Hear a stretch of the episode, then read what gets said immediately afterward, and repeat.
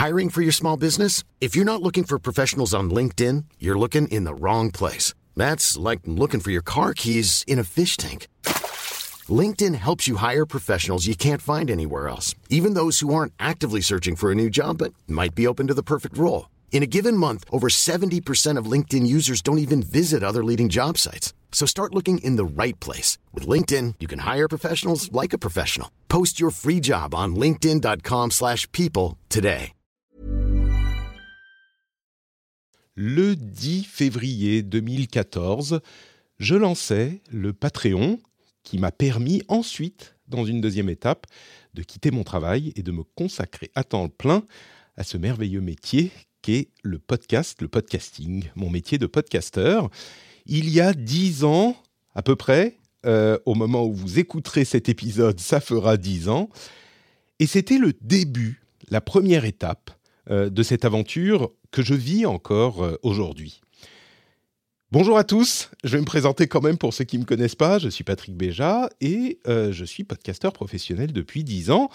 Pas tout à fait 10 ans puisqu'il y a eu cette période de flottement entre le lancement du Patreon version 1 et le vrai lancement du Patreon qui m'a permis de devenir podcasteur professionnel. Aujourd'hui, on va parler de cette première étape et de ce qui est venu avant parce que euh, en février 2014, euh, je me suis pas lancé dans le podcast. J'ai concrétisé le fait de euh, commencer à explorer la monétisation d'une activité que je faisais depuis un bon moment avant. Donc là, c'est l'épisode 1.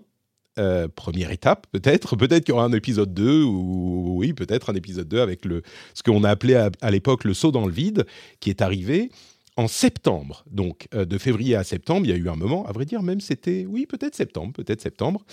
Euh, et c'est à ce moment que j'ai carrément euh, envisagé de me lancer à fond et que j'ai même donné ma démission avant de lancer le vrai Patreon.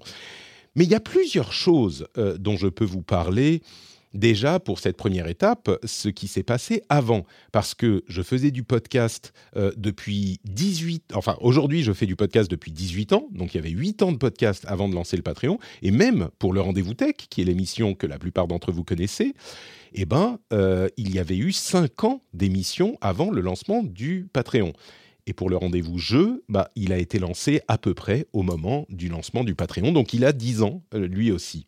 C'est vraiment un, événement, un anniversaire euh, important. Enfin, évidemment, on le comprend. Mais c'est important parce que j'étais pas sûr euh, de pouvoir durer aussi longtemps. J'espère que ça va durer encore très longtemps, mais j'étais pas sûr à l'époque de pouvoir durer aussi longtemps. C'était vraiment quelque chose qui n'avait pas été fait. Euh, et peut-être qu'on s'en rend pas bien compte aujourd'hui où il y a beaucoup de gens qui vivent de ce métier de création de contenu. Mais à l'époque, c'était hyper, hyper rare et hyper compliqué. Dans cet épisode hors série, euh, je vais vous parler donc euh, de ce contexte-là, d'avant euh, le 10 février 2014. Il y a eu un avant et un après le lancement de mon Patreon dans la sphère des créateurs de contenu. Je rigole, mais alors clairement, c'est pas moi qui ai provoqué ça, mais on était vraiment au début de quelque chose. Donc je vais vous parler un petit peu de ça. Et euh, je vais vous parler également donc de, de, de l'état des lieux du, podcast et de la création de contenu euh, avant, et de l'état des lieux et euh, de, de, la, la, comment dire de l'état du financement participatif avant, et de la monétisation de cette création de contenu, et puis aussi mon état d'esprit à moi quand je me suis lancé dans cette première étape on arrivera euh, à la question de vraiment de la transformation en métier dans un épisode 2, mais peut-être que cette partie, j'espère, vous sera utile aussi. Et puis dans une deuxième partie du hors-série, peut-être que ça vous intéressera moins d'entre vous, peut-être, euh, mais je vais répondre à certaines questions que vous vous êtes posées. Là, on va, on va mordre un peu sur euh, la question de la transformation en métier aussi. Je vous ai proposé sur les réseaux sociaux et sur Discord de me poser des questions sur ce sujet. Et vous allez voir qu'on va toucher à des choses intéressantes aussi. Euh, on va un petit peu parler d'argent, hein, pour ceux qui se posent des questions sur ces choses-là. Euh, on va un petit peu parler d'argent. Il y a eu des questions qui étaient récurrentes euh, sur euh, la, la, ce que ça représente, comment je l'ai envisagé, euh, est-ce que je peux bien en vivre, est-ce que je pouvais bien en vivre à l'époque, ce que ça représentait par rapport à un CDI, etc., etc. Donc, on va parler de tout ça et on va commencer par la première partie tout de suite. Donc, avant 2014, on en est où? Euh, bah, Le podcast existe hein, depuis longtemps. Je crois que beaucoup d'entre vous euh, se souviennent peut-être de, des différentes renaissances du podcast au cours des années 2010. On en a eu en, je sais plus, 2014, 2016, 2020 avec le confinement. Mais bien sûr, le podcast existait depuis longtemps et contrairement à d'autres technologies, il n'a jamais vraiment disparu le podcast.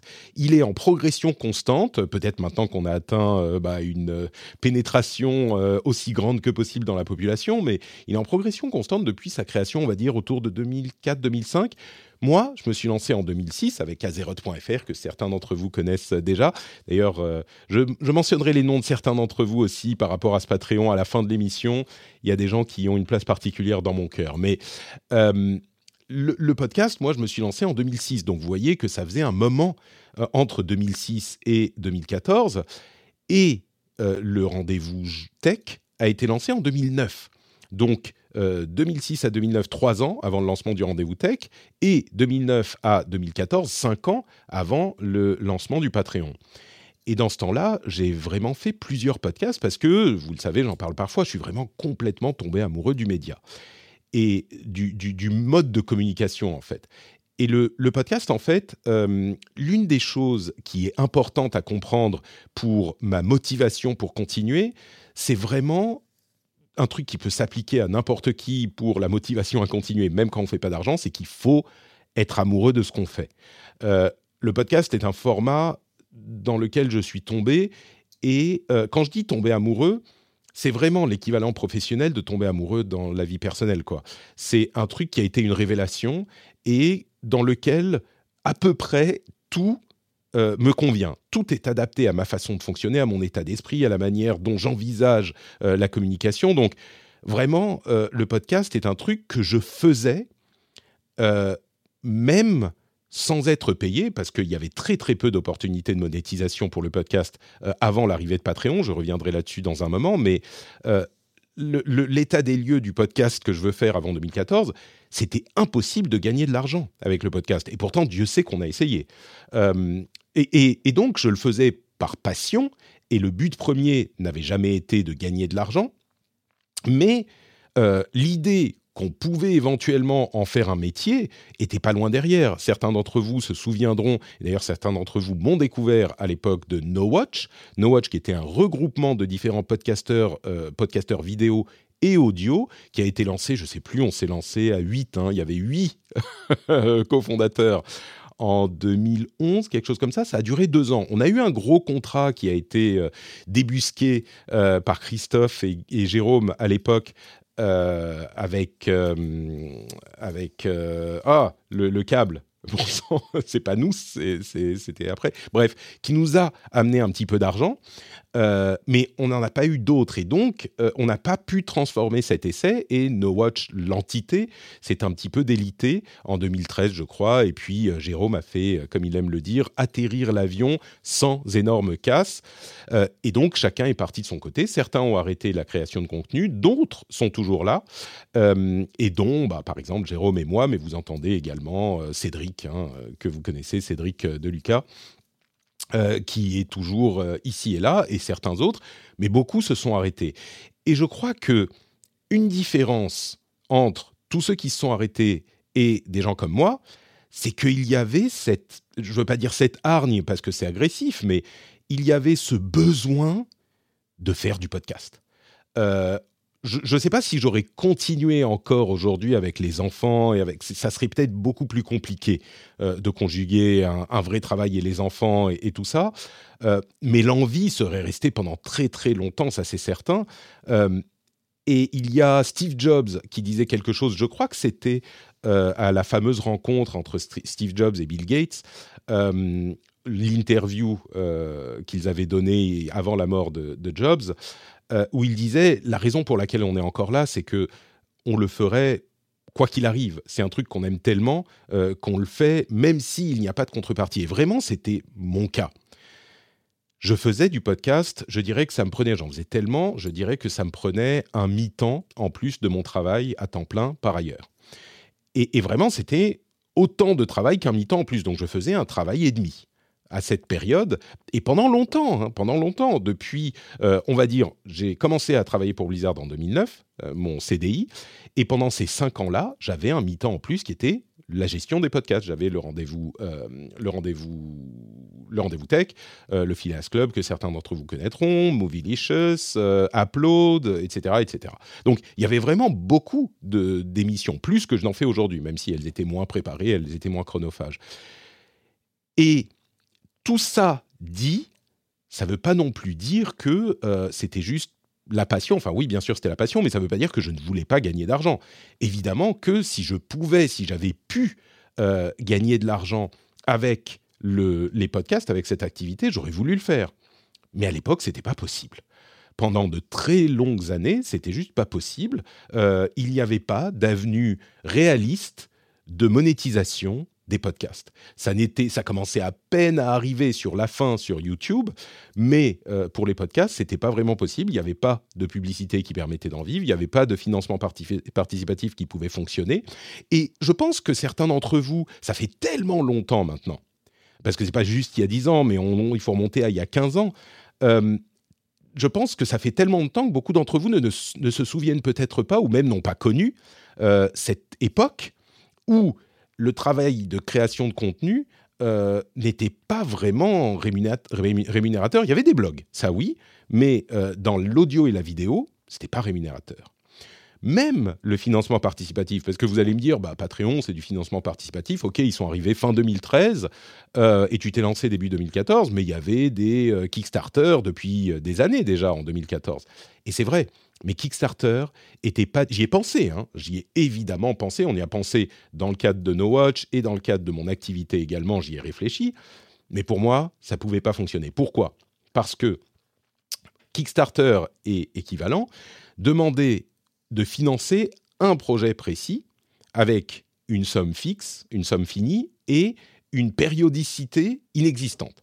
C'est-à-dire que vous alliez financer un projet euh, pour monter, je ne sais pas, il y a certains podcasteurs qui l'ont fait, on va faire une saison de tel podcast. Et on a besoin de, je ne sais pas, 5 000, 10 000, 15 000 euros pour faire une saison de tel podcast. Ok, très bien. Euh, mais il y a deux problèmes à ça. Et, ils peuvent, on peut lever. Alors évidemment, si on est des euh, donjons de et ce genre de choses qui, qui lèvent 100, 200 000, je ne sais pas, 1 million d'euros, je ne sais plus combien ils avaient levé à plusieurs reprises, oui, bon, là, euh, on peut financer un bon moment. Mais dans le cadre de euh, créateurs de contenu moins euh, connus et de projets un petit peu moins flashy, bah, on va lever combien? 5, 10 000, 15 000 euros? Ça s'est fait, hein Deux problèmes. D'une part, 15 000 euros, ça peut paraître beaucoup, mais tu payes personne pendant un an. Parce qu'on on imaginerait des saisons euh, et, du coup, on paye un an. Mais 15 000 euros, tu fais rien avec. Déjà, tu vas pas toucher 15 000 euros, évidemment. Puis quand ça rentre dans la boîte, il y a plein de choses à payer, évidemment. Mais tu payes personne. Enfin, personne ne peut vivre euh, sur 10 euh, 000 euros dans l'année quand, tu dois en ressortir un, salaire ou même si tu ressors ça en, en dividende. Donc, ça te laisse trop peu d'argent pour vraiment en vivre. Et ensuite, une fois que cette période est terminée, tu fais quoi? Tu relances un financement participatif. Peut-être que les gens vont te suivre un an, deux ans, peut-être trois ans, mais enfin, pour moi, ça ne me paraissait pas pérenne. Et mon, idée avec un financement potentiel du podcast, c'était pas de se dire bon bah je vais faire un an et puis je verrai.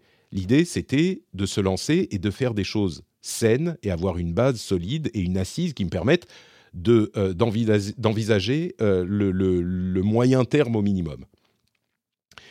Et à ce moment arrive du coup euh, Patreon. Patreon change tout dans ce type d'activité.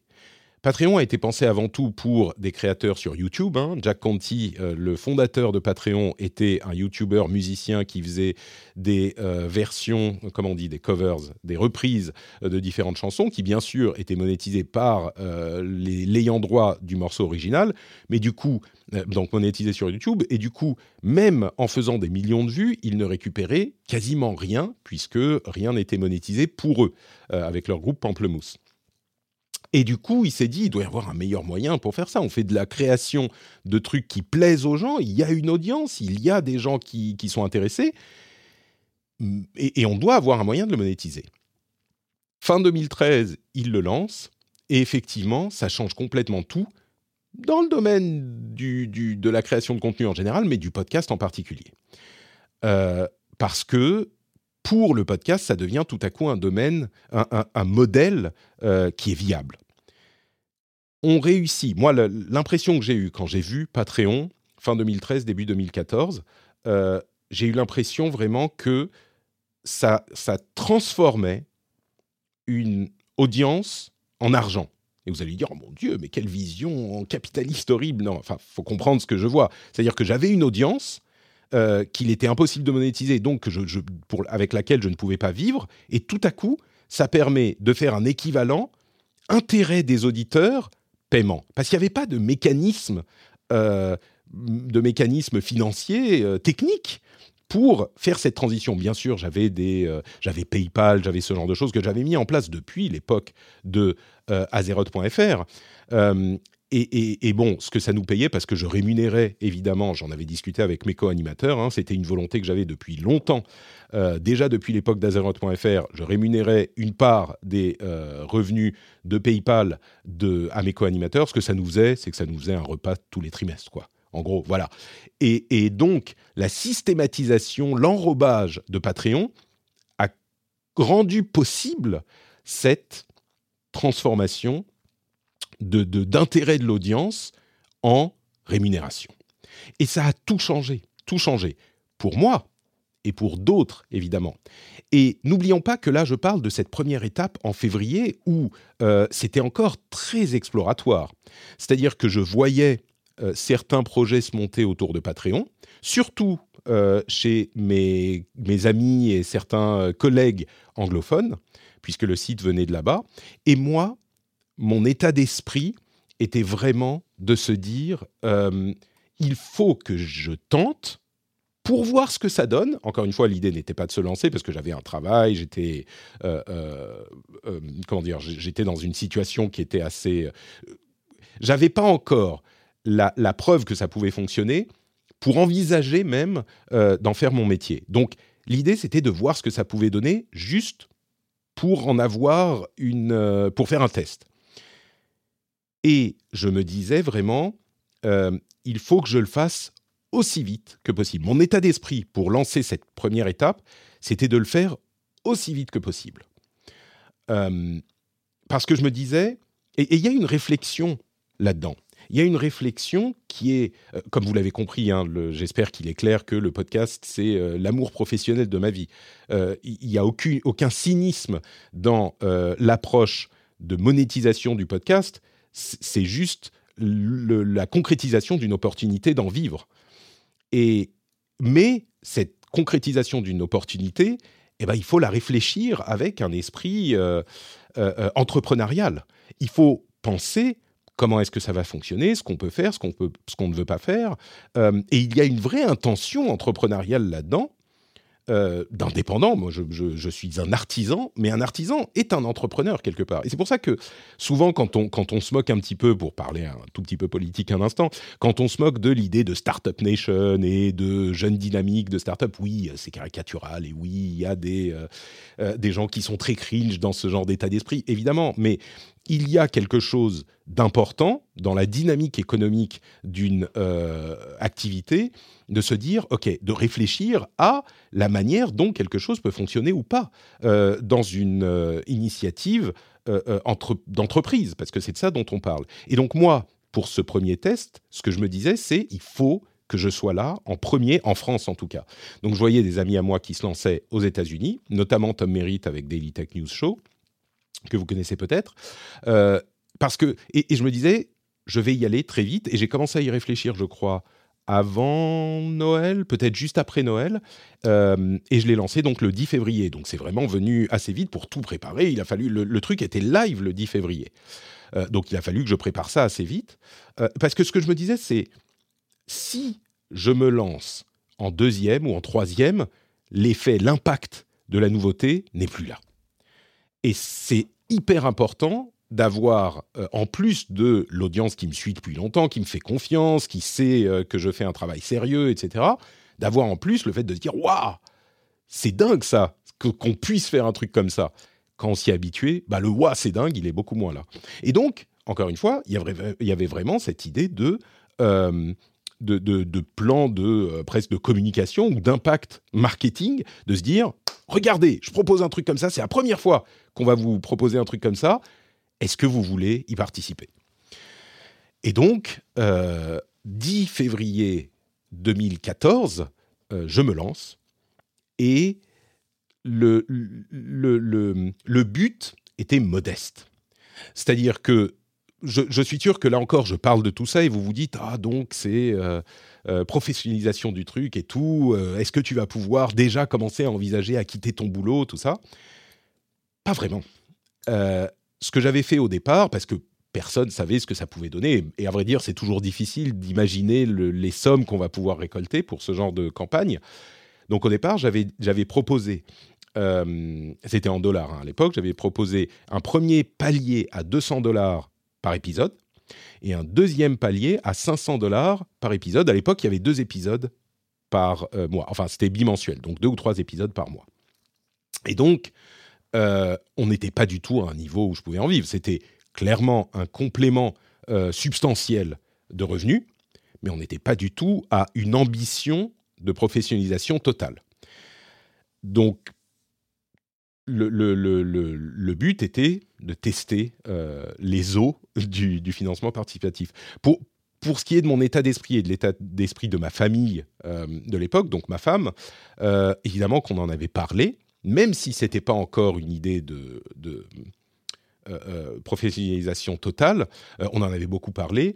Et je dois dire que au bout de cinq ans chez Blizzard, j'aimais beaucoup mon travail toujours, mais j'en avais un petit peu fait le tour. Et puis là où également ça peut vous être un petit peu utile pour évaluer les choses, dans quel état d'esprit j'étais, peut-être que dans certains, euh, pour certains d'entre vous, vous êtes dans un état d'esprit comparable euh, aujourd'hui ou à l'avenir. Euh, une des choses qui me faisait me mettre un petit point d'interrogation sur mon futur chez Blizzard, c'est une chose qu'on dit parfois, c'est quand tu veux savoir si tu veux continuer ton boulot, un des bons moyens, une des bonnes pistes, c'est de se demander si on voudrait faire le travail de son manager. Donc, euh, parce que la progression au sein de l'entreprise logique, c'est a priori de continuer à progresser et puis d'arriver dans une position où on va euh, faire le travail de la personne qui est juste au-dessus de nous. Et moi, c'était pas quelque chose qui me convenait, je crois. Déjà, à cette époque en février, je me disais, bon, je suis pas sûr de vouloir rester 5 ans, 10 ans de plus dans cette société. Bon, dix ans de plus, je n'y serais plus. Euh, peut-être que je serais parti avec un gros pactole euh, suite à, la, fermeture de Blizzard euh, Paris.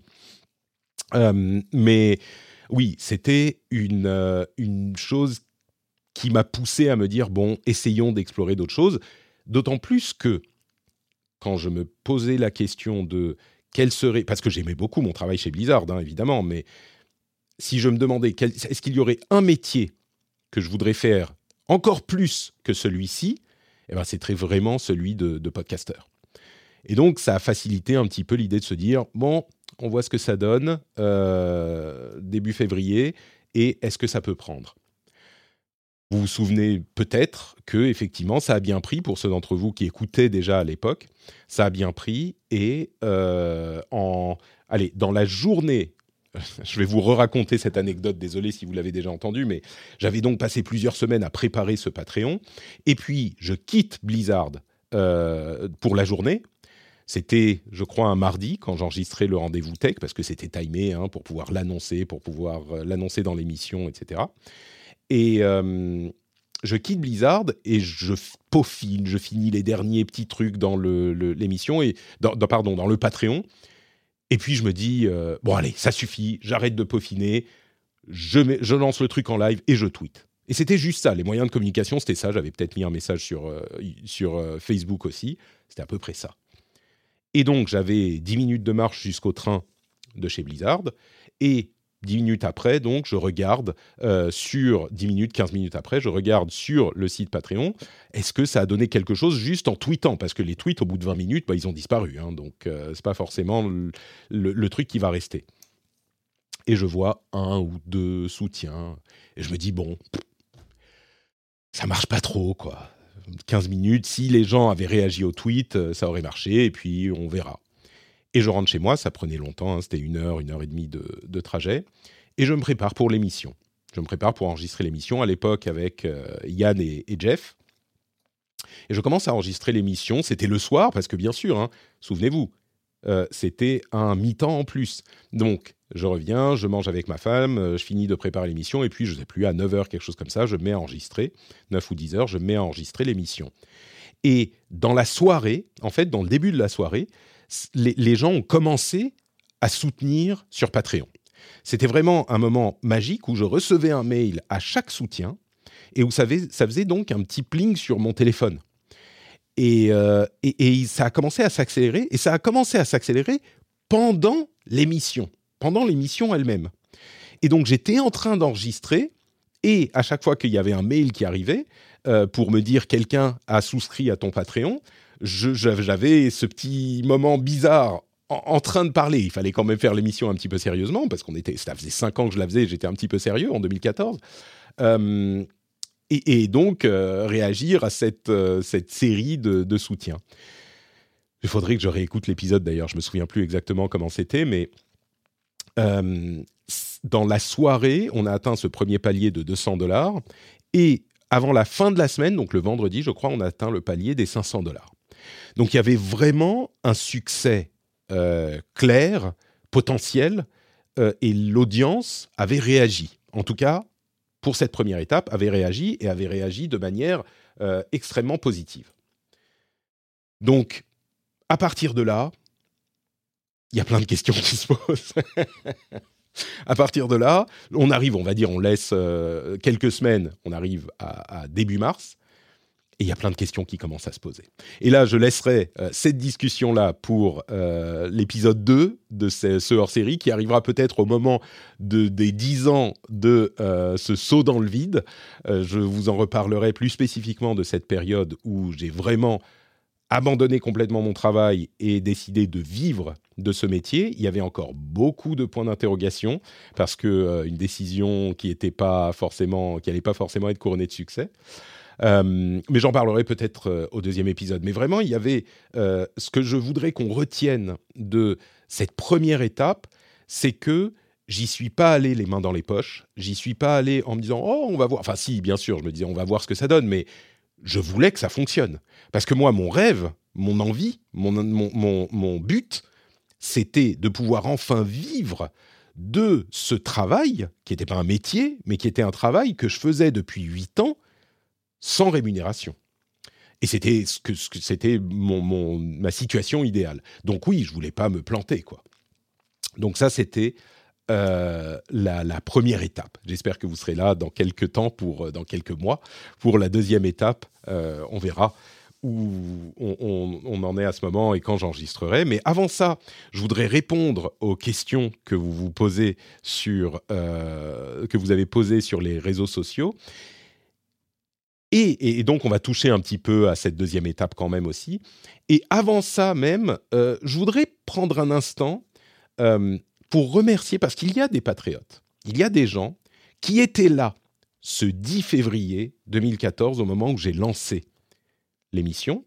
Beaucoup de gens qui étaient là et pour lesquels je voudrais, enfin, où j'ai lancé le Patreon, beaucoup de gens qui étaient là euh, et que je voudrais remercier du fond du cœur mais il y a, et qui étaient là et qui sont plus patriotes, mais il y a aussi des patriotes qui sont là depuis février de 2014, depuis le 10 février 2014, et qui sont encore patriotes dix ans après. Euh, et j'ai pas les mots pour exprimer ma reconnaissance et mon étonnement qu'il y ait des gens qui soient dans cette situation. Euh, je peux pas remercier tous ceux qui ont, par exemple, soutenu en février. Déjà, et qui sont encore là. Il y en a pas mal qui sont encore là. Mais donc, j'ai choisi arbitrairement de remercier nommément ceux qui sont encore là du, du, 10 février spécifiquement. Euh, et j'espère, avant de, de, donner les noms et de répondre aux questions, j'espère être encore là dans 10 ans. On verra dans les semaines et dans les mois à venir euh, ce que je veux mettre en place pour essayer d'être encore là dans dix ans. Vous allez voir que on risque peut-être de rentrer dans une nouvelle étape euh, de, mon, de mon travail et de l'organisation du travail, pas sur le fond des émissions, mais peut-être sur la, la manière dont j'envisage euh, par petites touches le, financement. Et j'espère que je serai encore là dans, 10 ans. Et dites-vous bien que possiblement, si vous commencez aujourd'hui à soutenir, vous ferez partie des gens dont je dirais, mais ils étaient déjà là il y a 10 ans, dans 10 ans. Peut-être, possiblement vous savez comment ça fonctionne. Donc, euh, mais, vraiment, il y a euh, cette, ce sentiment incroyable quand je regarde ces noms et je me dis, mais c'est fou qu'il y ait des gens qui, qui soient euh, aussi, aussi, j'ai envie de dire généreux, mais en même temps, c'est aussi prêt à, soutenir quelque chose qu'ils apprécient.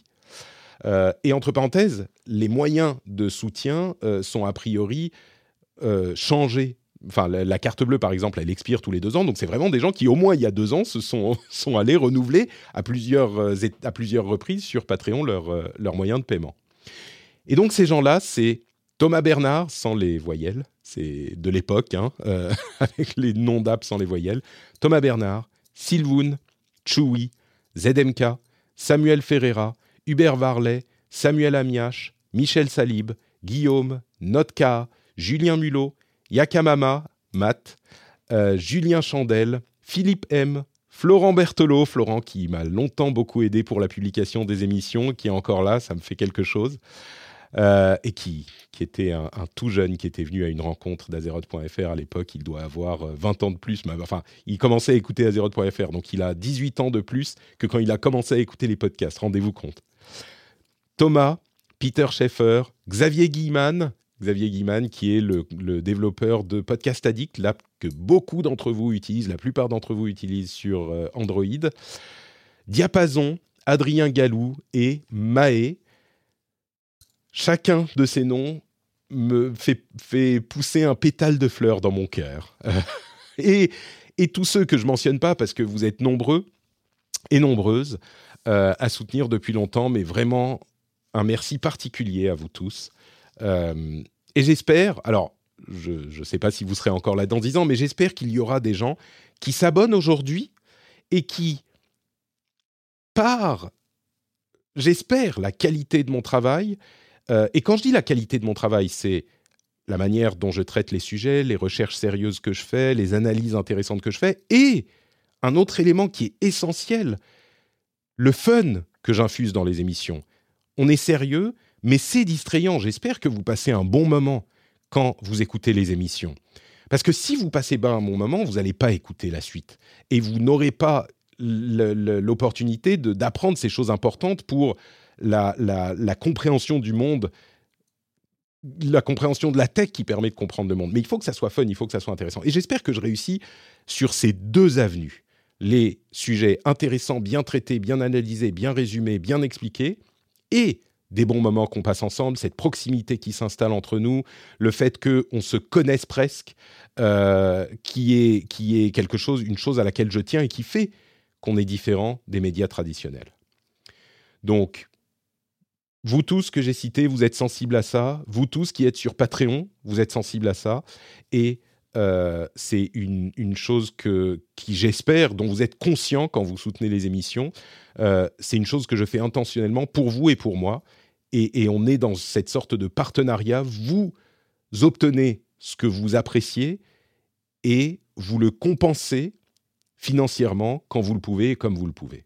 Donc, je fais les, mains en prière de remerciement. Et du coup, la deuxième partie de cette émission, euh, pour répondre à vos questions, comme je le disais, il y a quelques questions euh, qui touchent un petit peu à l'épisode 2, on va dire. Ça fera un petit peu la transition, mais quelques questions sur les réseaux sociaux, sur, euh, sur Discord. d'abord, j'ai regroupé par grands thèmes, mais d'abord, oui, ça fait se sentir vieux. Jazz et Ibalrid disent euh, que ça fait il y a bien longtemps, ça fait longtemps, hein, 10 ans, ça fait euh, euh, des gens qui nous ont découvert l'époque de No Watch, etc. On me demande aussi si c'est le logo d'origine que j'ai utilisé pour la communication. Vous savez, le logo noir. En fait, au tout début, c'était une boule horrible avec un logo rouge que j'avais fait sous Photoshop. Le deuxième était moins moche, avec le truc orange et, noir. le troisième, fait par Jérôme d'ailleurs, est quand même bien plus beau. Mais, oui, ça fait long, hein. ça fait long 10 ans. Euh, donc ensuite des questions sur, euh, il y a plein de, questions différentes, mais euh, Pépito me dit félicitations pour ces 10 ans. Je me souviens du moment où l'annonce de que tu quittes ton travail, c'est ce qui va décider instantanément à te soutenir. Donc ça, ça sera l'étape 2. Je trouvais ça courageux. J'aimerais avoir l'audace un jour de faire comme toi, mais trois enfants et un crédit, c'est dur de pouvoir se lancer, tout à fait. Et c'est pour ça que je disais euh, à l'époque déjà, si vous n'avez pas d'enfants et que vous n'avez pas de maison à payer ou que vous pouvez encore euh, vous le permettre un tout petit peu, se lancer, il faut le faire et il faut pas trop trop attendre quoi, parce que on a la chance en France d'avoir euh, la sécurité sociale, l'assurance chômage qui peut vous aider, etc faut pas attendre d'avoir trois enfants, c'est sûr. Mais même si vous avez trois enfants, moi, ce que je pense, c'est que on peut toujours y essayer d'y consacrer euh, une ou deux heures par-ci par-là et faire un petit peu quelque chose. Faut pas non plus complètement rejeter, oublier. Donc j'espère que c'est ton cas, Pépito, et que tu peux faire un petit peu. Hmm. Un petit peu de cette passion, euh, peut-être une ou deux heures par mois, même une, une, heure par semaine, ça peut donner quelque chose. On peut trouver une forme qui nous, qui nous satisfait un minimum. Et donc sa question c'est qu'est-ce qui te manque le plus de ta vie d'avant? Et au contraire, euh, le truc qui était tellement mieux, qui est tellement mieux aujourd'hui qu'à l'époque, professionnellement bien sûr. Je dois dire que ma vie d'avant me manque pas euh, professionnellement. Je suis quelqu'un de très indépendant, un petit peu, euh, un petit peu même, comment dire, isolé dans ma grotte. Je suis content quoi, tout seul. Et j'aime pas les gens. Donc le, le truc vraiment qui me... J'aime pas les gens. je suis content d'interagir avec les gens quand je veux moi. On va dire ça comme ça. Mais le truc vraiment qui me... que, que, j'apprécie par rapport à euh, ma période en grande entreprise, c'est que je peux décider moi-même de ce que je veux faire. Dans la grande entreprise dans laquelle je travaillais, il y avait énormément de, euh, d'approbation, euh, il fallait faire approuver par un tel, un tel, on pouvait rien faire tout seul. et, et là, c'est moi qui décide, c'est moi qui le fais. Ça, c'est le truc que j'apprécie énormément. Euh, et puis bon, au-delà de l'évidence qui est, bah, je travaille sur des podcasts que j'aime, euh, les sujets que je veux traiter, c'est moi qui les traite, enfin, que je veux, que j'estime important à traiter, je, le fais moi-même, etc., etc. Donc oui, c'est cette indépendance euh, qui me plaît le plus, et oui, je suis indépendant. Barbour, toujours sur Discord, euh, me dit bon anniversaire. Euh, tu es un des créateurs de contenu que je suis le plus fier de soutenir. Merci Barbour. Euh, et c'est cool de pouvoir soutenir des créateurs de contenu. C'est cool que ça puisse exister ça. Rendez-vous compte, il y a dix ans, c'était pas vraiment possible de faire ça. C'est merveilleux qu'on ait un écosystème qui nous permette de faire ça aujourd'hui. Pour me soutenir moi, mais d'autres aussi. Moi, je soutiens des créateurs de contenu que j'apprécie. C'est génial de pouvoir se dire je contribue à rendre possible cette création que j'apprécie. Et en direct en plus, parce que c'est même pas en payant un truc qu'il va y avoir des euh, pourcentages qui vont aller à telle, et telle et telle entité. Là, ça me vient à moi pour euh, l'immense majorité. Donc, il me demande, est-ce que tu as des sources d'inspiration pour créer le rendez-vous tech, créateur de contenu, émission de radio? As-tu bénéficié de conseils avant de te lancer, euh, que ce soit pour Patreon ou l'émission elle-même? Alors, inspiration, oui, 100%. Pour mon émission sur World of Warcraft, euh, j'écoutais The Instance, à laquelle, euh, émission à laquelle j'ai fini par participer. Et pour la tech, j'écoutais le rendez-vous le rendez-vous tech. J'écoutais This Week in Tech, que j'écoute toujours et auquel j'ai participé régulièrement. un peu moins maintenant parce que j'ai moins le temps, mais donc oui, inspiration clairement des podcasts équivalents anglophones. Et la raison pour laquelle je me suis lancé en France, euh, c'est que je voulais des émissions comme ça en français et j'en trouvais pas. Donc c'était une motivation de créer un truc que je voulais moi, euh, que j'aurais voulu voir exister et qui n'existait pas. Par contre, pour Patreon, non. Pas vraiment. C'était un truc qui, parce que même mes amis qui s'étaient lancés, ils exploraient. Euh, on connaissait pas du tout. Il y avait plein de trucs que je connaissais pas. Pour établir les flux RSS, au début, je les tapais à la main dans une page en HTML, quoi. Donc, je défrichais tout. Et pour le financement participatif, j'ai défriché tout aussi. Donc non, c'était vraiment un truc qu'il fallait. Euh, c'était d'autant plus effrayant, quoi.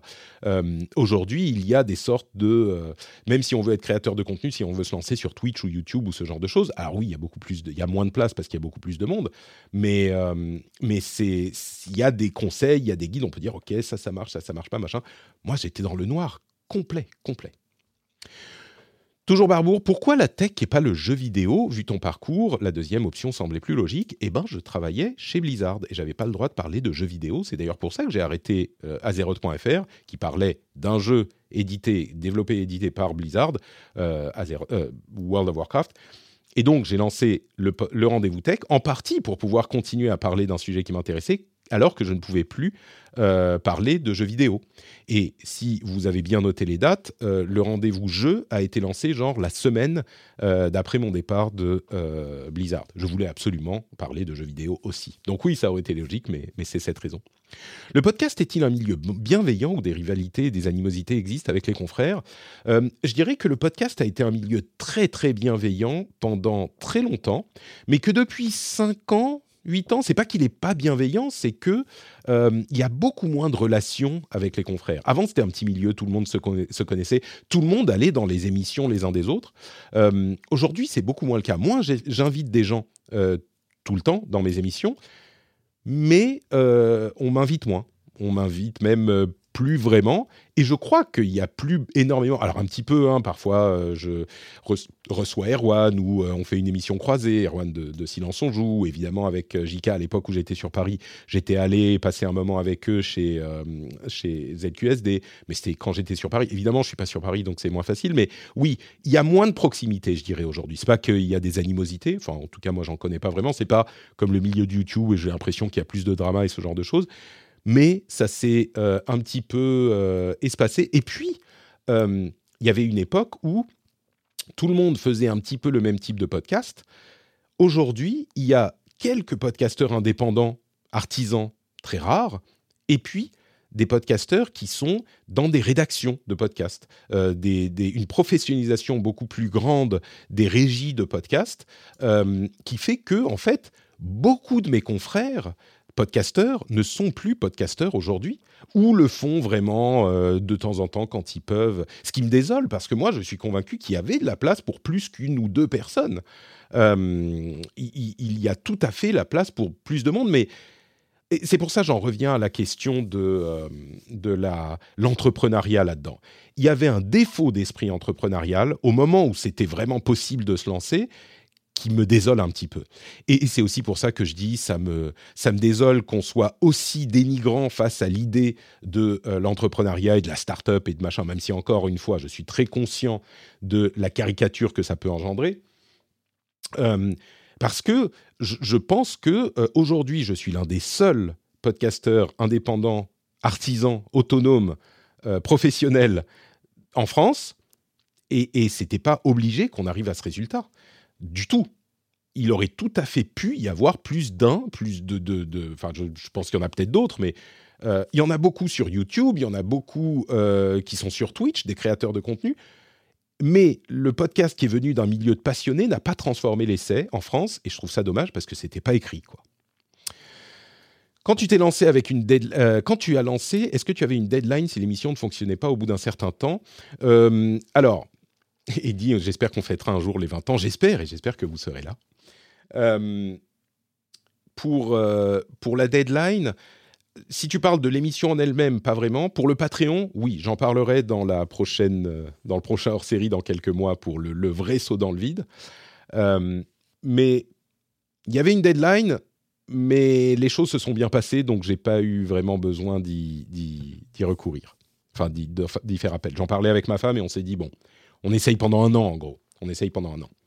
Euh, et d'ailleurs, la deuxième question, merci Barbour. Gilles pose aussi une question. 10 ans, ça passe vite. Et oui, c'est vrai, merci Gilles. Euh, une question similaire. As-tu eu peur un moment que le passage à Patreon ne fonctionne pas? Avais-tu fait une sorte d'étude de marché avant de te lancer? Euh, Donc là encore, on parle du passage pro. pour répondre rapidement, parce que je reviendrai plus en longueur là-dessus la prochaine fois, pas d'étude de marché, ça n'existait pas encore une fois, euh, et, c'est ce que je disais tout à l'heure, on se souvient mal du fait que ça n'existait pas ce genre de choses du tout. les gens n'avaient jamais entendu parler. Encore une fois, il y avait des, des Kickstarter ici et là, mais se lancer en tant que créateur de contenu, même YouTube, ça commençait à peine les gens qui vivaient de YouTube, à peine. On était à l'époque où PewDiePie euh, avait beaucoup de succès. Euh, euh, on était à l'époque où Norman et Cyprien avaient du succès. Même pas Squeezie, il était dans une chaîne avec Cyprien, mais pas indépendant vraiment à succès. Enfin, même s'il avait un petit peu de jeux vidéo. c'était le tout début. Et donc, ce genre de choses, financement participatif comme ça, ça n'existait pas. Donc, non, je n'avais pas d'études de marché. Euh, mais oui, pour le Patreon, euh, est-ce que Encore une fois, j'en avais beaucoup discuté avec ma femme. On s'était dit, bah, j'essaye un an. Euh, c'était d'autant plus compliqué que je suis pas parti avec le chômage de Blizzard. et il y a un délai de carence de, plusieurs mois. Et finalement, j'ai eu un petit peu d'argent du chômage qui m'a qui m'a un petit peu aidé. mais moi, je suis parti complètement dans le noir. Et il y a eu plusieurs mois où j'avais pas un sou, je ne reposais que sur le Patreon. Donc, euh, donc oui, c'était. Mais heureusement, ça s'est bien passé dès le début. Je vous le raconterai la prochaine fois. Donc, mais j'avais prévu les choses. Enfin, prévu les choses. Un petit peu. J'avais un petit peu d'argent et, euh, et, cette première étape du Patreon qui était encore active, avant même de lancer la deuxième, qui me ramenait un petit peu d'argent en plus. Donc je me disais, j'avais fait un petit budget minimum. Est-ce que je peux manger des pâtes et vivre? Et vous vous en souviendrez peut-être, l'un des, l'un des paliers, c'était de manger des pâtes au moment du lancement en pro. J'y reviendrai. Julian euh, demande, donc super, euh, idée, c'est un bel anniversaire. Euh, la question que je me pose, et parce que je suis un peu dans la même situation, bah voilà, c'est un petit peu de toi que je parlais, même si c'est un métier différent, c'est de savoir comment tu gères le stress de l'inconnu.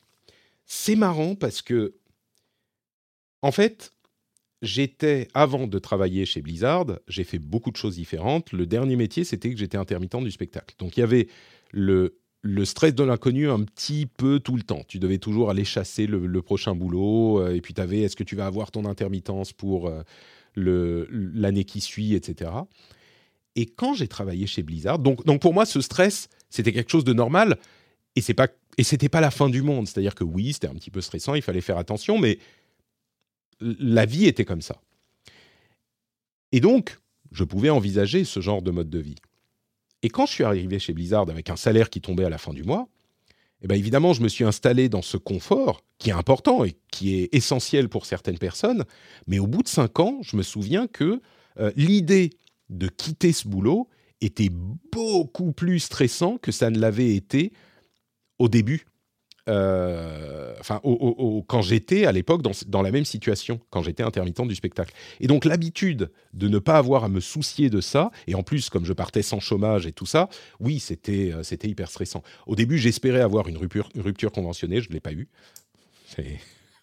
Bref, j'en reparlerai. Euh, oui, entre parenthèses, je dis j'en parlerai, j'en parlerai.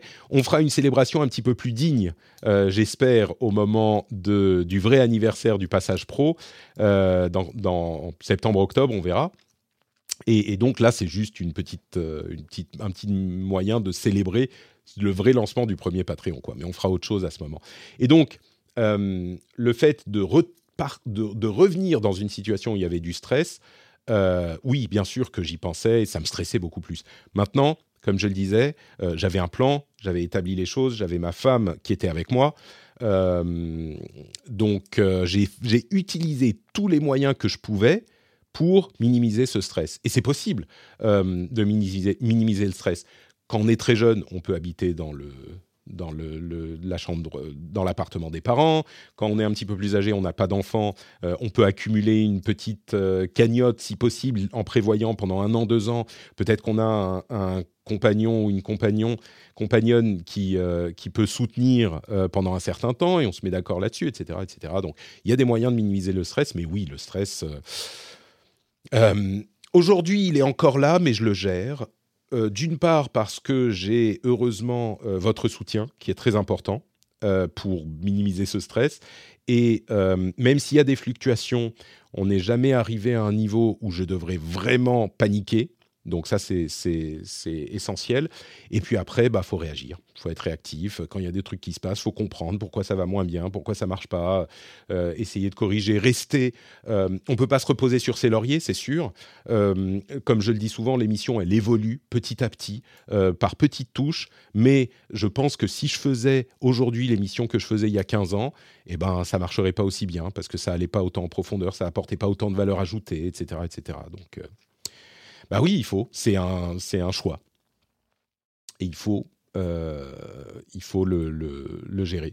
Euh, tu me demandes aussi, tu as un métier où ça, qui dépend beaucoup de la communauté, comme toi qui es freelance. Euh, la communauté est très fidèle. J'imagine qu'il y a quand même une crainte que ça s'arrête un jour. Je me demandais comment tu appréhendais ça, d'une part au niveau financier, d'autre part au niveau émotionnel. Est-ce que c'est quelque chose dont tu as peur? Évidemment. Évidemment. Donc là, ça fait dix ans. Je commence à me dire, bah, ça va continuer au moins un an encore. Euh, mais oui, oui, bien sûr. D'autant plus que, comme je l'évoque parfois, il y a eu des périodes, et on est dans une période où euh, bah, les choses baissent un petit peu. Il y a la conjoncture économique, il y a moins de pubs, il y a moins de soutien, les gens ont moins d'argent, etc. Donc oui, ça fait peur. D'autant plus que j'ai deux enfants, euh, je dois subvenir aux besoins de ma famille, etc., etc. Et oui, oui, il faut gérer ça. Il faut gérer ça, et, et c'est pas toujours évident. Mais chacun a ses difficultés, je dirais c'est faux de se dire qu'il y a des gens qui n'ont aucune difficulté et, même des gens qui sont dans un, euh, CDI pour lesquels tout va bien financièrement, bah, il y a peut-être d'autres frustrations, euh, d'autres euh, difficultés ailleurs. Donc, il, faut, il faut faire au mieux de chaque situation. et c'est ce que j'essaye de faire aussi avec cet énorme bonus que, dont je suis toujours conscient chaque jour, chaque jour que Dieu fait, c'est l'expression, hein, chaque jour que Dieu fait, euh, je, je, suis conscient de cette chance que j'ai de faire un travail qui me plaît tellement. Et d'être maître de, pas de mon destin, mais d'être maître de mon emploi du temps au minimum. Chaque jour, j'en suis conscient. Donc évidemment, oui, il y a un coût, euh, qui est un coût de stress et émotionnel, euh, dont j'aimerais bien pouvoir me débarrasser. Mais, et d'ailleurs, je parlerai peut-être de certains éléments relatifs à ça dans, quelques temps, parce que je, passe dans une étape pour durer encore dix ans. Il va falloir euh, que, que j'adapte un petit peu les choses, mais oui, c'est une réalité, quoi, avec laquelle il faut composer.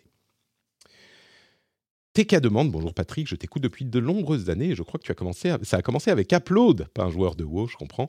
Il y a une émission que j'ai toujours mis au-dessus du lot et donc qui me manque un peu aujourd'hui, c'est le Phileas Club. D'où ma question, est-ce qu'on peut rêver d'un Phileas Club spécial élection 2024 aux US pour célébrer les 10 ans? Le Phileas Club a été lancé en 2009 euh, aussi, donc euh, célébrer les 10 ans de, son Patreon, c'est vrai que je l'ai relancé avec le Patreon.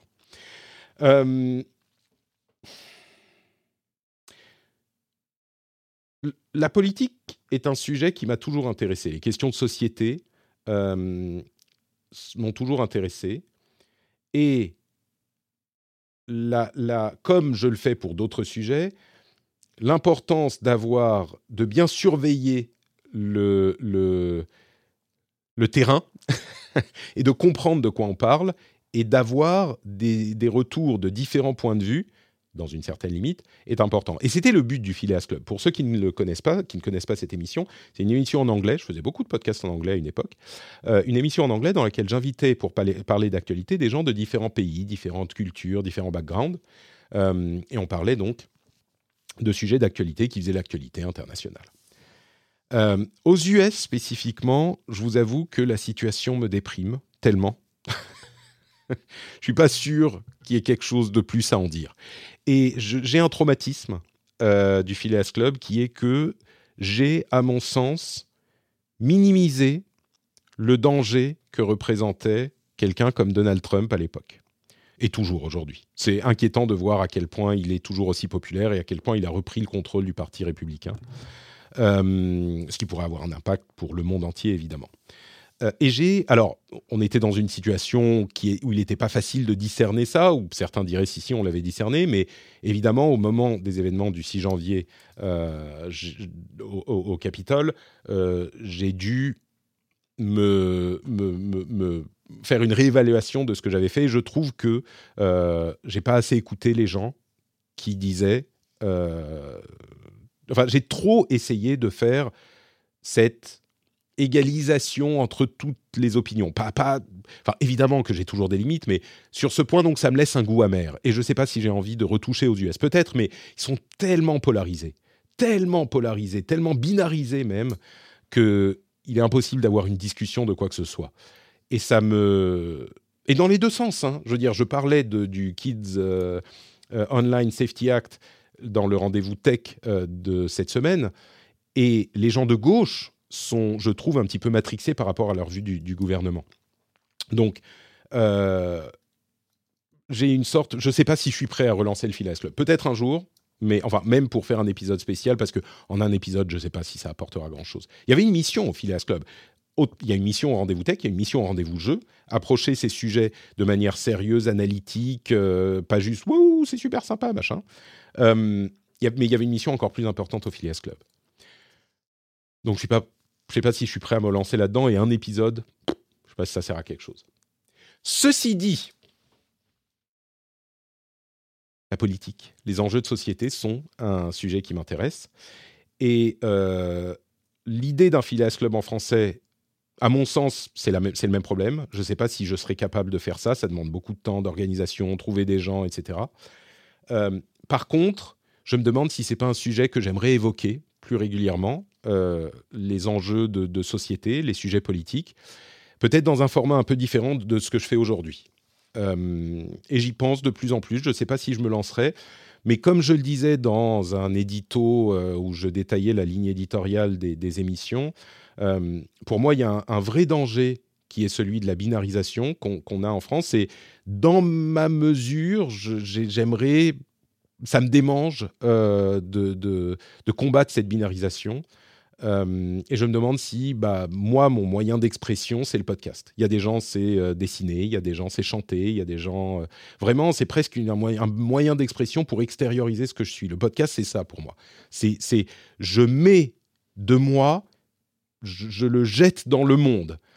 Et, et, et, ça, ça fait partie de ce que je ressens, cette, cette, ce besoin de, de, de sonner la, de tirer la sonnette d'alarme, sonner la tirette d'alarme euh, sur la binarisation parce que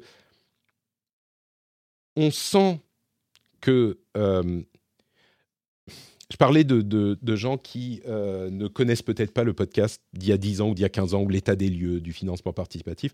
J'ai l'impression que aujourd'hui, on a une génération qui ne, ne prend pas en compte l'avant. Et peut-être que euh, le rôle d'une génération qui est venue bah, avant, justement, qui a connu ça, c'est pas de dire Waouh, wokiste, machin, et c'est pas d'être le boomer de service. Et alors, je suis pas un boomer, mais mais c'est peut-être de d'amener cette perspective. Quand on est plus jeune, on a on, vit tout pour la première fois d'une certaine manière. Et donc on a on a on prend l'impact euh, de manière disproportionnée de, tout. Euh, je regardais une vidéo, par exemple, récemment, qui parlait, j'écoutais un podcast qui parlait de, euh, de, certains challenges que le monde a réussi à tacler, comme les plus vieux d'entre vous se souviendront du trou dans la couche d'ozone ou ce genre de choses. Il n'y a pas que ça, hein, il y a les pluies acides, il y a plein de choses. évidemment que le challenge du réchauffement climatique, du changement climatique est plus important et qu'il faut qu'on se bouge les fesses. Mais le, le, le fait d'avoir vécu des trucs te donne un petit peu de recul, te donne un petit peu de mesure. Et je trouve que on est tellement, on peut tellement s'immerger dans une vision unique. Euh, je pense que la génération la plus jeune, la génération Internet encore plus que les millennials, euh, sont très conscients des dangers des, des moyens d'information des boomers, c'est-à-dire des chaînes d'information en continu chaîne d'information en continu, on va t'abreuver de problèmes, de dangers, de peurs 24 heures sur 24. T'allumes la télé, il faut qu'on te fasse peur, parce qu'il faut que tu restes sur la télé pour euh, regarder la pub. Et c'est le but de euh, la chaîne d'information en continu. Et les jeunes sont très conscients de ça. Un truc dont ils sont moins conscients, je pense, c'est qu'il est tout à fait possible de recréer cet environnement anxiogène avec les médias sociaux, avec Twitter, avec YouTube, avec TikTok. On peut s'entourer de personnes, de créateurs de contenu, dont le but est de vous faire peur, de vous anxiogéniser, de vous manipuler d'une certaine manière, même si c'est juste pour vous faire rester, y compris dans la sphère politique. Moi, je navigue plutôt dans des sphères politiques de gauche, donc je vois ça, je suis sûr que c'est la même chose à droite, et on comprend très bien comment, comment ça peut être le cas à droite, mais je crois qu'il y a beaucoup de gens qui ne comprennent pas comment ça peut être le cas pour la gauche aussi. Et ça amène une perte de perspective, une perte de mesure, une perte de recul qui, à mon sens, est également dangereuse et contribue à la binarisation. Et j'aimerais, à mon petit niveau, comme avec le Phileas Club, qui est un niveau infime, euh, peut-être essayer de euh, mettre un petit grain de sel là-dedans. Donc on verra si je le fais ou pas, c'est encore un podcast en plus, tout ça. Mais voilà, mon, mon, idée, enfin mon, mon envisageage d'un Phileas Club, ça serait pas un Phileas Club, mais peut-être juste Patrick qui parle, quoi. Grognouf demande, euh, tu as une question qui a sans doute été déjà traitée, euh, mais je ne m'en souviens plus. Pourquoi n'utilise pas des liens d'affiliation comme source supplémentaire de revenus euh, bah Sur YouTube, on fait du volume. Moi, je ne fais pas du volume. Le nombre d'auditeurs est beaucoup moins important que sur YouTube. Peut-être que je devrais. J'ai une chaîne, enfin une,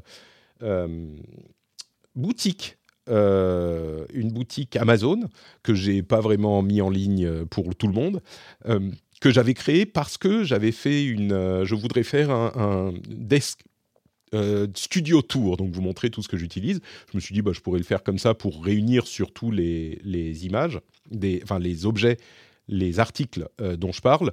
Mais je pense pas que ça contribuerait significativement à faire des revenus. Peut-être un mélange entre ça et du merchandising, mais même ça, enfin, on, on, en parlait déjà il y a pas si longtemps. Combien d'entre vous vont aller acheter euh, un bol Kling ou euh, vont aller acheter un fouet, euh, le fouet de Patrick ou ce genre de choses, je sais pas. Je, crois qu'il y a pas, ça représenterait pas grand chose. et puis si vous le faites pour m'aider, il y a, je sais pas, 50% qui vont être, je, recevrai 50% des revenus, peut-être même moins. Il vaut mieux que vous alliez sur Patreon. Donc, mais peut-être que je le ferai un jour, je sais pas. Merci Gros pour la question. Euh, Tails Audio, l'ami Tails Audio, demande est-ce que tu as une idée du nombre de soutiens Patreon lors du lancement Ou est-ce que tu avais prévu un coussin de six, euh, par exemple, de 6 mois de salaire? Euh, Alors, je me souviens plus du nombre de, de soutien Patreon. Je me souviens qu'au lancement, enfin, si on parle du premier, c'est-à-dire l'exploratoire en février, on, donc on, avait atteint les 500 dollars. On était resté autour de 500 dollars par épisode. Il y en avait deux par mois, je vous le rappelle. Et j'avais effectivement mis de l'argent de côté pendant un an euh, avant de me lancer. J'avais un petit peu de, euh, d'argent de, côté. Euh, donc oui, j'avais préparé le coup. Steph Sinalco, également un fidèle du, du Discord, mais qui demande sur euh, Blue Sky. En lançant Patreon, est-ce que tu as considéré le very long game, 20 ans et plus, la retraite, ou est-ce que tu t'es concentré sur le fait, d'atteindre un seuil viable dans les mois qui suivent? Alors oui, évidemment, ta première préoccupation, c'est un seuil viable. Euh, mais comme je le disais, je ne me suis pas lancé sur, Discord, euh, sur, sur Kickstarter, par exemple. Donc, j'avais quand même intégré la réflexion de il faut que ça soit quelque chose de stable, des fondations qui puissent me permettre d'asseoir quelque chose de stable sur plus que même une saison, que sur un an. J'espérais que le Patreon continue un petit peu plus longtemps. Alors 20 ans, c'était difficile de l'imaginer, hein, vous en doutez. Euh, mais petit à petit, par exemple en 2018, je crois que c'était en 2018, c'était seulement 4 ans. moi, j'ai l'impression que 2018, c'était longtemps après le début du Patreon, mais c'était seulement 4 ans après euh, le lancement du, Patreon. Bah, je, suis passé, j'ai activé le Patreon pour le rendez-vous jeu et je suis passé en hebdo pour le rendez-vous texte. C'était plus cohérent pour tout un tas de raisons. Ça permettait aussi d'avoir un petit peu plus de revenus. Et je crois que c'était en 2019, j'ai activé la pub. Euh, c'est Cédric Dacas qui m'a convaincu. Au début, je voulais pas.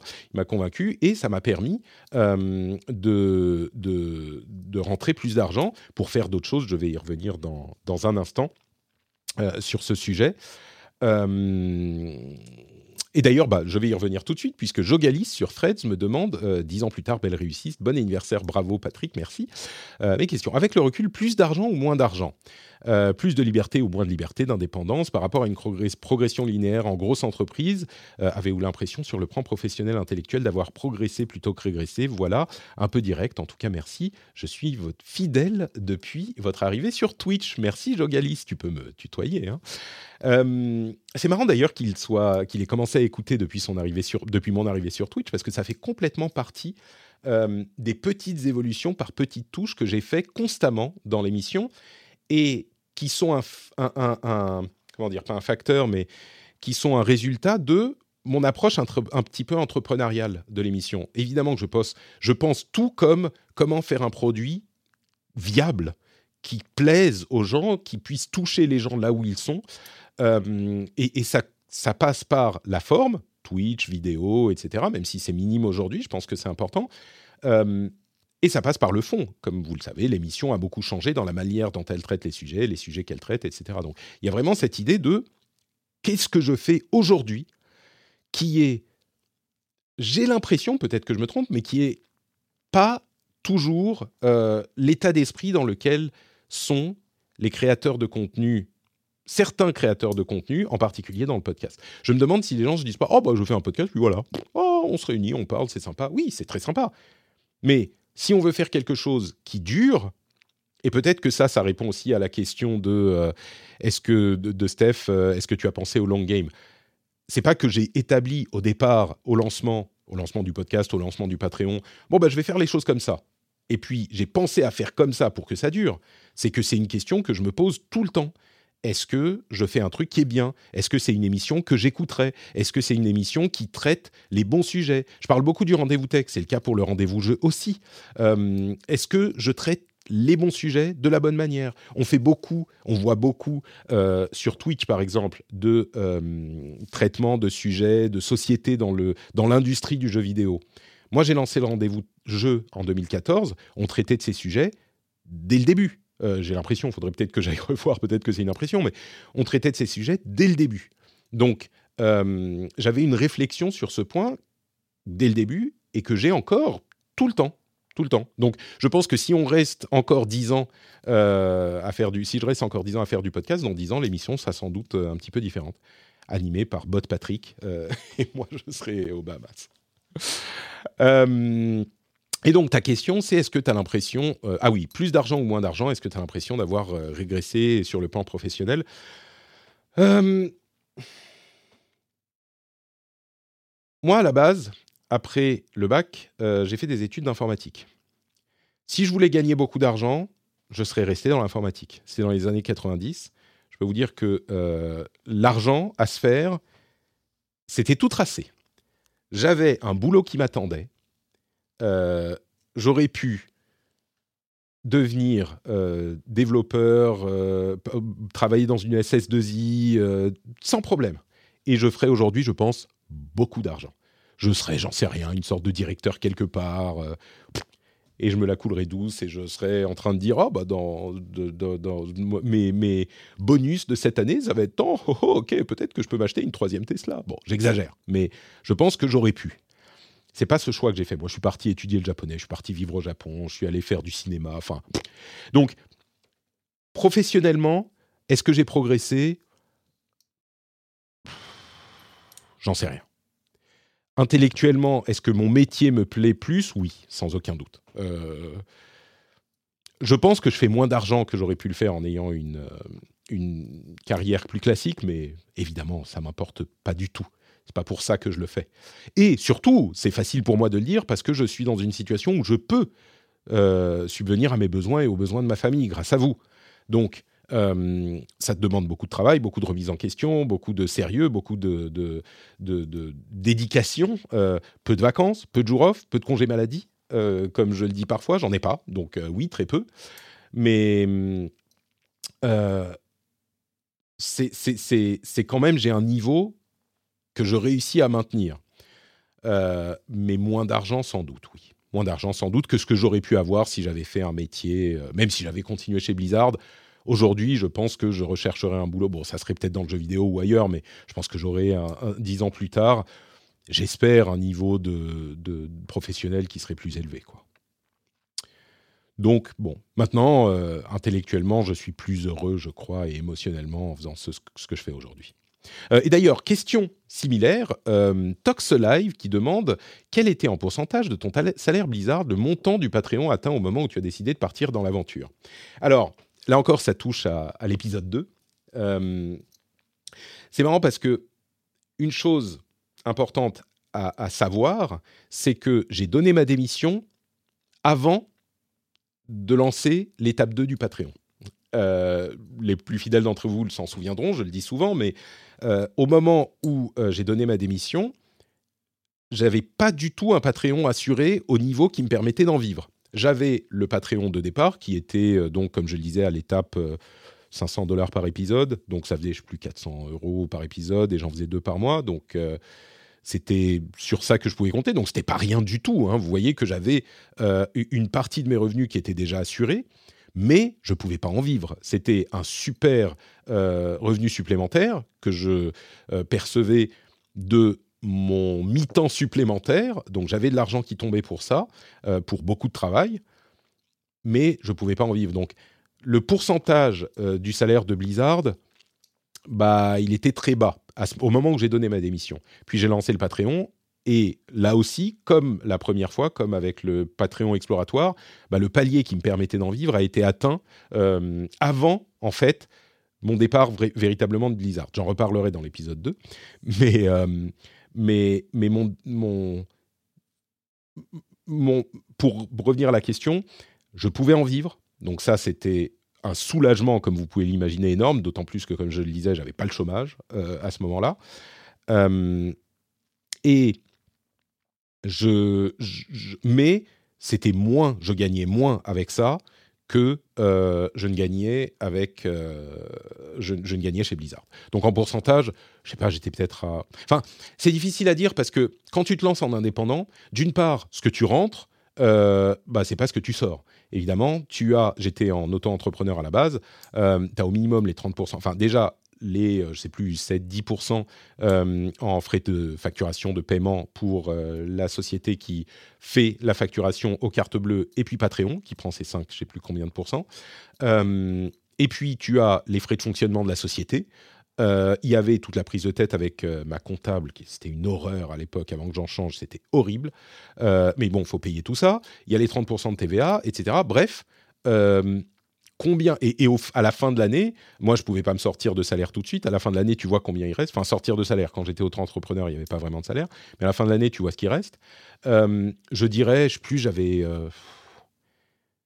50-70% des revenus de Blizzard un peu peut-être 70 peut-être 70 je crois faudrait que je revoie mes comptes de l'époque euh, mais donc euh, oui j'avais une baisse de salaire euh, qui était qui était claire je crois que c'était quelque chose comme ça Xavier sur Mastodon avais-tu un plan B si malheureusement ta vie de podcasteur n'avait pas décollé? As-tu conçu un plan de progression? C'est la dernière question. Un plan de progression type six mois après, je dois être là. Comment as-tu fait pour assurer tes proches qui, pour certains, euh, devaient être flippés? Euh, Je vais prendre euh, à, l'envers. C'est encore des, questions qui se posent un petit peu pour la, la, partie 2, mais je vais quand même répondre. pour les proches. Euh bah, ils n'avaient pas vraiment le choix. J'étais déjà relativement âgé. Hein. Je me suis lancé, c'était il y a 10 ans. Donc, euh, oui, j'avais presque 40 ans. Donc, euh, voilà, j'étais adulte, je faisais ce que je voulais. Bien sûr, ils pouvaient s'inquiéter, mais je disais non, mais je vais voir, ça va. Enfin, il y a une chose, peut-être que j'aurais dû ouvrir par ça, mais c'est une bonne conclusion aussi. Quand j'avais 18 ans, j'ai eu un accident de la route assez grave. Euh, et ça m'a amené à me poser beaucoup de questions. J'étais à l'hôpital pendant des mois. Euh, ça m'a amené à me poser beaucoup de questions euh, sur la vie, ce que je veux, ce que je suis, tout ça. et l'une des choses que j'ai décidé, c'est une règle de vie que je me suis imposée depuis et qui a pas mal fonctionné, que je vous recommande. C'est que quand j'ai une grande décision à prendre, je me demande est-ce que quand, quand je serai très vieux, alors à l'époque j'étais très jeune, je me disais, quand j'aurai 70 ans, est-ce que je regretterai de ne pas l'avoir fait? Et je me suis posé la question plusieurs fois dans ma vie, pas, pas tous les jours, hein, mais peut-être 3-4 fois. et j'ai suivi ce principe. Si la réponse est oui, je le regretterai, alors il faut que je le fasse. Alors il n'y a juste pas d'excuse. Il n'y a pas d'excuse. Aucune. Il faut que tu trouves un moyen de le faire. Évidemment, c'est plus facile à faire euh, quand on n'a pas des enfants euh, qui dépendent de nous, hein, euh, évidemment. Mais c'est quand même un truc qui est important dans ma manière de voir les choses. Et donc là, quand j'ai pris cette décision, il y avait un petit peu ce framework qui était en place. Et donc, bah, j'allais le faire de toute façon. Et mes proches, bah, je leur ai expliqué. Je leur ai dit, voilà, j'ai tant d'argent, je vais faire un an au minimum. Et puis, on va voir comment ça fonctionne, tout ça. Évidemment, il y en avait qui étaient flippés, mais mon père, par exemple, a toujours soutenu, enfin, généralement soutenu dans ce genre de choses. Je me souviens qu'il y avait un moment décisif, par exemple, euh, quand je travaillais chez, chez Blizzard. Euh, y avait, j'étais euh, dans la famille pour un dîner de famille et je parlais d'un truc qui était la New Media Expo, New Media and Podcast Expo, je crois, en 2011 à Las Vegas. Et mes amis en parlaient depuis longtemps, surtout mes amis américains, et ils allaient là-bas Évidemment, chez eux, ils étaient à côté, donc c'était pas dur. Et moi, je me disais, ah, ça serait bien que j'y aille quand même, mais j'avais pas l'argent. Et euh, mon père, j'en parlais donc à ce dîner euh, chez eux. Et mon père avait pas d'argent non plus. Hein. Mon père, je vous parlerai peut-être de la, de, la, de la, vie de mon père un jour, vous verrez que c'est particulier, mais il n'avait pas d'argent non plus. Mais il avait un tout petit peu de sous de côté. Il m'a dit, est-ce que tu penses que c'est quelque chose qui serait utile pour toi et pour ton, ta passion, ton métier, quoi. Enfin, ton, travail, parce que c'était vraiment un travail, le podcast à l'époque, même si j'avais un autre vrai travail en plus, et même si j'étais pas payé pour. Je dis, écoute, oui, je pense que ça pourrait être super, networking, rencontre, machin, ça pourrait être bien, quoi, j'aimerais. Et il m'a payé le billet d'avion. Euh, et, et ce moment a changé ma carrière, complètement j'ai rencontré des gens, j'ai euh, vraiment pu solidifier des relations. Ça a complètement transformé ma carrière de podcasteur. C'était en 2011, encore une fois. C'est pas qu'elle n'existait pas avant, au contraire, elle était même active, mais là, ça a changé les choses. Et donc, tout ça pour dire que les, proches devaient être flippés oui, mais en même temps, c'était pas leur problème et euh, je leur expliquais, j'y allais pas n'importe comment quoi. Euh, comme vous l'avez compris, j'avais préparé les choses, j'avais discuté, j'avais euh, un budget, j'avais un but, j'avais exploré avec le Patreon, etc. Donc, ils ont été relativement rassurés. Est-ce que tu avais un plan de progression type après six mois, je dois être là, après un an? Alors, pas six mois, mais oui, effectivement, on s'était donné un an avec ma femme et euh, on avait un budget. Donc je me disais, si j'arrive à atteindre tel euh, montant, j'ai telle et telle dépense, aussi peu que possible, parce qu'on était juste elle et moi hein, à l'époque. Et, donc j'ai cet objectif de budget. Et heureusement, je l'ai atteint relativement vite et il est resté stable. Donc oui, ça s'est super bien passé. Avais-tu un plan B si malheureusement ta vie de podcasteur n'avait pas décollé? Bah, J'aurais retrouvé un boulot. c'est je pense que on est, euh, on est trop traumatisé en France. Enfin, comme, enfin, c'est normal que ça soit traumatisant l'idée de ne pas avoir de boulot, évidemment, évidemment. Mais on a la sécurité sociale, on a une assurance chômage qui marche pas mal, on a des aides euh, de l'État, on a l'éducation qui est gratuite. Euh, je veux pas minimiser les difficultés de personnes qui sont au chômage de longue durée, par exemple, ou qui sont dans des catégories socio-professionnelles euh, qui, sont plus vulnérables, ou ce genre de choses. Je ne veux pas le minimiser. Mais euh, il y a une... À mon sens, une peur généralisée de l'idée qu'on puisse essayer quelque chose qui nous met dans une situation vulnérable qui est trop importante. C'est-à-dire que, encore plus quand j'étais juste avec ma femme, euh, ma femme, elle est venue me rejoindre en France, elle gagnait pas un sou. Moi, je gagnais pas énormément chez Blizzard, on n'avait pas beaucoup d'argent. On était tous les deux, bah, on vivait dans 20 mètres carrés, euh, on mangeait euh, beaucoup de pâtes et des, des, des plats dans lesquels il n'y avait pas beaucoup de, de viande. on n'avait pas la crainte d'une maladie qui nous, nous mettrait au tapis pour toute la vie au niveau financier, parce qu'on a la sécurité sociale. et donc, Bon, je reviens à la question. Avais-tu un plan B? Ben non, mon plan B, c'est que j'aurais retrouvé un travail. voilà, c'est pas. Et j'aurais retrouvé un travail, un travail qui m'aurait peut-être pas forcément plu euh, au début. J'aurais dû prendre la première chose qui se présentait. Euh, peut-être que j'aurais dû euh, devenir, j'en sais rien, caissier dans un supermarché, peut-être.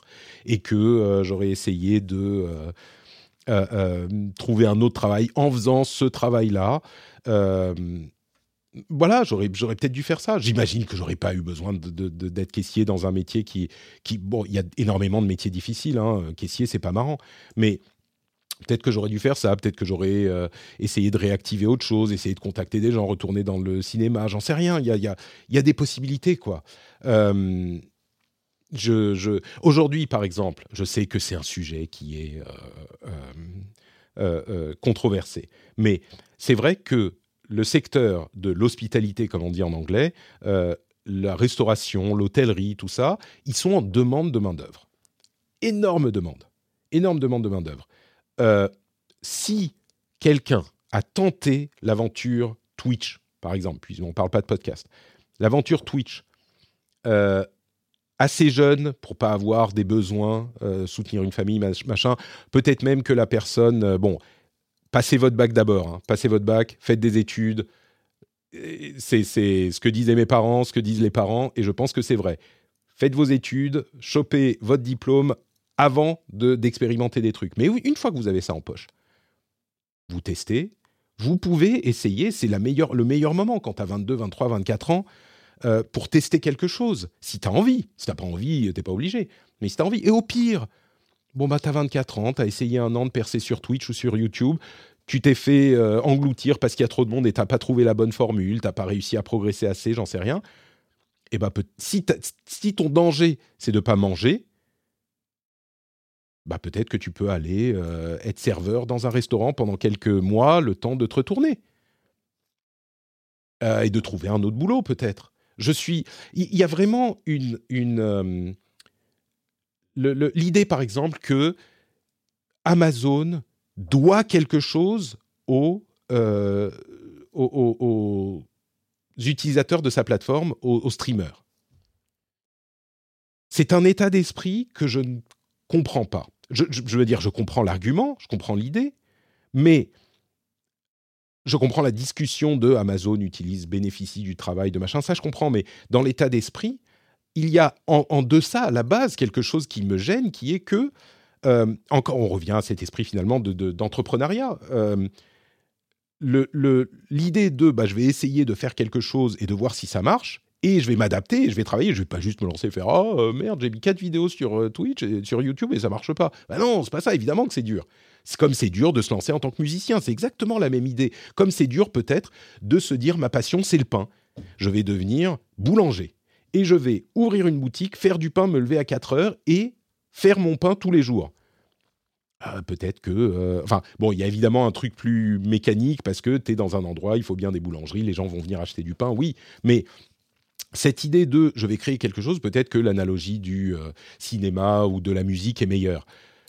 Eh ben, si tu as envie d'être musicien, essaye d'être musicien. Essaye. Tu as 23 ans. Tu as ton diplôme en poche. Au pire, bah, tu fais autre chose après. Je... Donc, pour répondre à ta question, il y aurait beaucoup de choses à dire sur ce sujet. C'est plus complexe que ce que je dis aujourd'hui. Oui, évidemment, j'en suis conscient. Mais avais-tu un plan B si malheureusement ta vie de podcasteur n'avait pas décollé? Ah, j'aurais retrouvé un boulot, je ne sais, pas quoi, sais pas quoi dire. Euh, les personnes en, situation de chômage de longue durée, c'est très difficile, évidemment, euh, et il faut faire tout ce qu'il faut pour les aider, mais la plupart des gens, au bout de un an, deux ans, ils retrouvent un boulot. Voilà, c'est ça que j'aurais fait, j'aurais retrouvé un boulot. bon, j'espère que j'aurai jamais retrouvé un boulot. et que je pourrais faire ce boulot que j'aime beaucoup pendant très longtemps grâce à vous, euh, et que ça continuera à évoluer, et que je continuerai à faire les choses euh, de la meilleure manière que je peux et de la manière la plus intéressante pour vous, et que vous continuerez à soutenir euh, cette initiative qui continue à être une chance rare, exceptionnelle, et dont je vous suis extrêmement reconnaissant. Un merci encore à tous ceux qui ont rejoint le Patreon le 10 février 2014 et les jours suivants et la semaine suivante. Vous êtes trop nombreux pour que je vous mentionne tous, mais mon cœur s'envole euh, vers vous. Je sais que vous étiez dans des situations différentes, que les choses ont beaucoup évolué depuis. Vous êtes peut-être des personnes différentes aujourd'hui, euh, mais euh, vous, pour moi, l'importance de ce choix que vous avez fait à ce moment est, difficile à overstate, à, à, surévaluer. Donc un grand merci à vous tous et vous toutes. dix ans depuis cette première tentative. Dans quelques mois, on reviendra avec un moyen de fêter, j'espère, euh, les 10 ans de la vraie professionnalisation. Je referai, j'espère, ce 10 ans de Patreon épisode 2 euh, pour vous parler de vraiment cette étape à ce moment où j'ai décidé de tout quitter, ce saut dans le vide. et il y aura beaucoup de choses à dire à ce moment aussi. Merci à tous et à toutes, et on se retrouve dans les émissions Le Rendez-vous Tech et le Rendez-vous Jeu dans quelques jours. Ciao. Here's a cool fact. A crocodile can't stick out its tongue. Another cool fact, you can get short-term health insurance for a month or just under a year in some states. United Healthcare short-term insurance plans are designed for people who are between jobs, coming off their parents' plan, or turning a side hustle into a full-time gig. Underwritten by Golden Rule Insurance Company, they offer flexible, budget friendly coverage with access to a nationwide network of doctors and hospitals. Get more cool facts about United Healthcare short term plans at uh1.com. Many of us have those stubborn pounds that seem impossible to lose, no matter how good we eat or how hard we work out. My solution is PlushCare. PlushCare is a leading telehealth provider with doctors who are there for you day and night to partner with you in your weight loss journey. They can prescribe FDA-approved weight loss medications like Wagovi and Zepbound for those who qualify. Plus, they accept most insurance plans. To get started, visit plushcare.com slash weight loss. That's plushcare.com slash weight loss.